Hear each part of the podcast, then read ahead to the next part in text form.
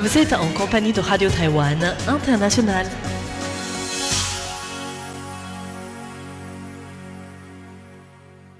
Bonjour à tous, vous êtes bien sur Radio Taïwan International. Ici Lisa Dufaux pour vous présenter le programme de ce vendredi 10 juillet. Aujourd'hui, c'est François-Xavier Boulet qui vous présentera le journal de l'actualité, qui sera suivi par le décryptage présenté par moi-même avec aujourd'hui une présentation de l'exposition inclusive réalisée par le Musée national du Palais. Vous pourrez ensuite découvrir un nouvel épisode de Taïwan en ébullition où François-Xavier Boulet s'intéresse aujourd'hui à l'excellence par la voie technique et professionnelle avec l'histoire de Roche-Guan. Voilà pour les ondes courtes et vous pourrez également retrouver sur notre site internet un nouvel épisode de Géopolitique présenté par Jean-Yves Heurtebise qui revient sur l'incident du 16 juin à la frontière indo-chinoise. Je vous souhaite à tous une excellente écoute et je vous laisse sans plus tarder en compagnie de François-Xavier Boulet pour le journal de l'actualité. Mais tout d'abord, voici les principaux titres.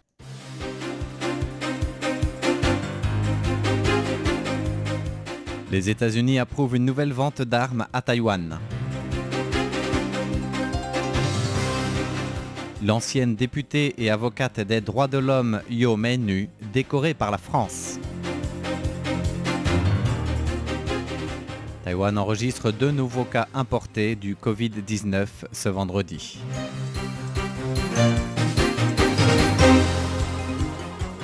Bilan du financement des candidats à l'élection présidentielle 2020.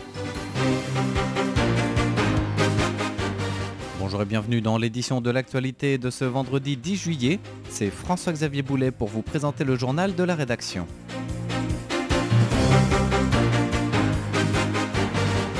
Commençons donc avec la vente d'armes. Les États-Unis approuvent la certification renouvelée des missiles patriotes demandés par Taïwan. C'est le département d'État américain qui a approuvé cette demande de Taïwan qui concerne une mise à jour de son système de missiles avancés, les Patriot 3. Ce dossier concerne plus précisément des pièces de mise à jour et de maintenance des missiles afin de prolonger leur durée de vie de 30 ans pour un coût estimé à 620 millions de dollars américains. Dans un communiqué publié hier, l'Agence de coopération en sûreté défense des États-Unis annonce avoir notifié le Congrès de ce nouveau dossier de vente d'armement défensif qui inclut les tests, la maintenance du système de missiles ainsi que des composants qui seront donc essentiellement confiés à la société américaine Lockheed Martin.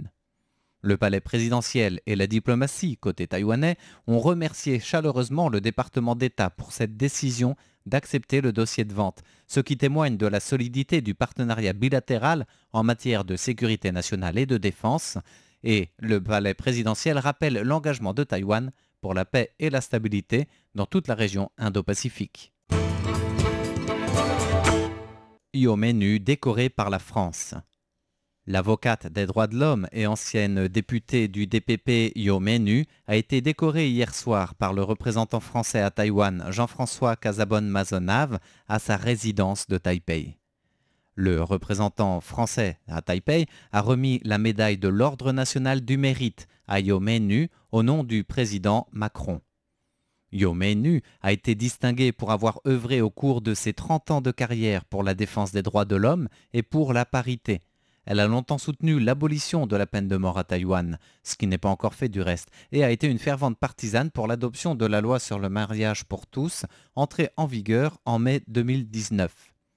Dans son discours de remerciement, Yo Nu, qui a aussi été vice-présidente du groupe d'amitié Taïwan-France au Parlement, a tenu à remercier le gouvernement français de son soutien envers Taïwan, notamment lorsque l'île fait face à la pression chinoise, comprenant, entre autres, la visite de l'ancien président du Parlement taïwanais Su Tia-chuen l'année dernière à l'Assemblée nationale à Paris.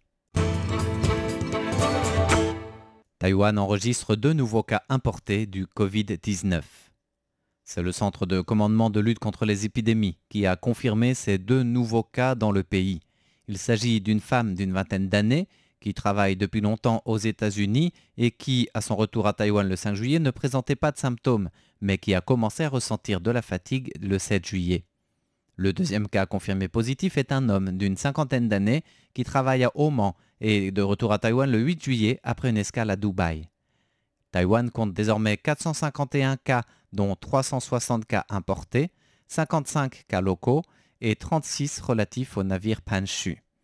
438 sont déjà guéris, 7 sont malheureusement décédés. Le forum Taipei-Shanghai aura lieu le 22 juillet.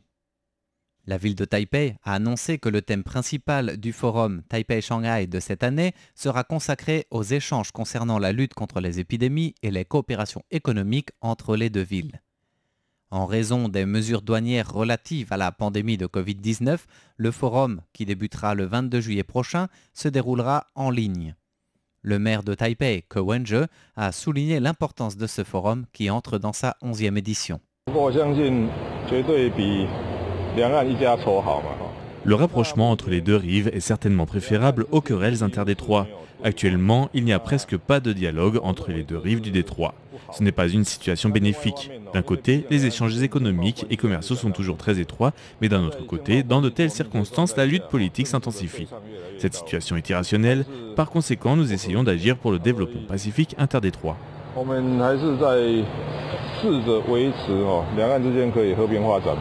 Le maire de Taipei souhaite ainsi poursuivre les échanges entre les deux rives sur la base déjà acquise. Quant au forum Interville Taipei-Shanghai 2020, les deux villes entendent discuter du travail de lutte contre les épidémies à l'échelle municipale et des politiques de revitalisation économique. Bilan du financement des candidats à l'élection présidentielle 2020. La branche de contrôle a publié aujourd'hui le bilan des dons politiques des candidats à l'élection présidentielle de janvier de cette année. Tsai Ing-wen et William Lai du Parti démocrate progressiste ont enregistré des recettes en dons politiques s'élevant à 564 761 629 dollars taïwanais, soit plus de 16 millions d'euros. Plus de 57% de ces dons ont été utilisés dans les divers frais de campagne et 11% relèvent des dépenses du personnel. Au total, après l'équilibre des dons et des dépenses, Taïwan et William Lai accusent un découvert de 24 millions de dollars taïwanais ou 717 706 euros. Les candidats du Kuomintang, Han Kuo-yu et Chang Shan-sheng ont obtenu, eux, 13 millions d'euros de dons politiques et rendent un bilan positif avec 30 millions de dollars taïwanais en plus, ou 897 000 euros à la fin. Quant aux candidats James Song et Sandra Hu, qui ont rassemblé quelques 31 millions de dollars taïwanais ou 927 000 euros en dons politiques de campagne, ils accusent un découvert de plus de 30 millions à l'arrivée. 60 000 jobs étudiants de plus cet été que l'année dernière.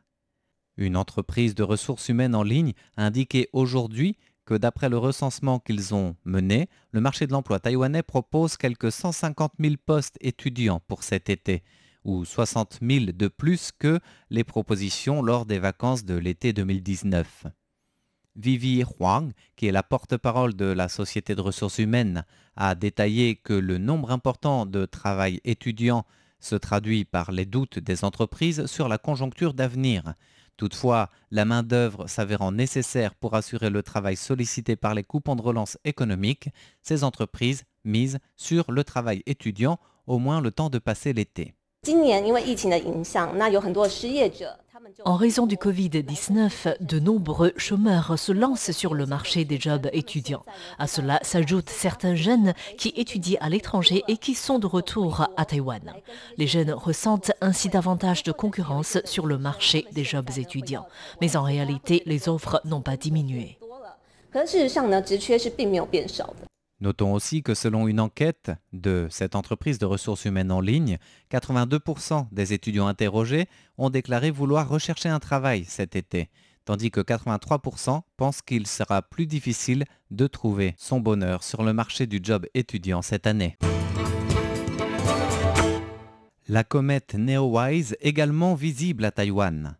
Le phénomène d'observation de la comète 2020 F3 Neowise se propage également à Taïwan et selon les astronautes taïwanais, les meilleurs moments pour observer cette nouvelle comète avant la mi-juillet sont aux alentours de 4 heures du matin, soit peu avant le lever du soleil. Pour l'observer, il faut s'orienter vers le nord-nord-est en direction de la constellation Le Cocher. Après la mi-juillet, par contre, il faudra attendre le coucher du soleil et regarder en direction du sud-ouest-ouest pour pouvoir l'observer. Selon le chercheur Lin Zhong-yi de l'Institut d'astronomie de l'Université centrale, il y a des comètes chaque année, mais rares sont celles qui sont visibles à l'œil nu ou au télescope ordinaire.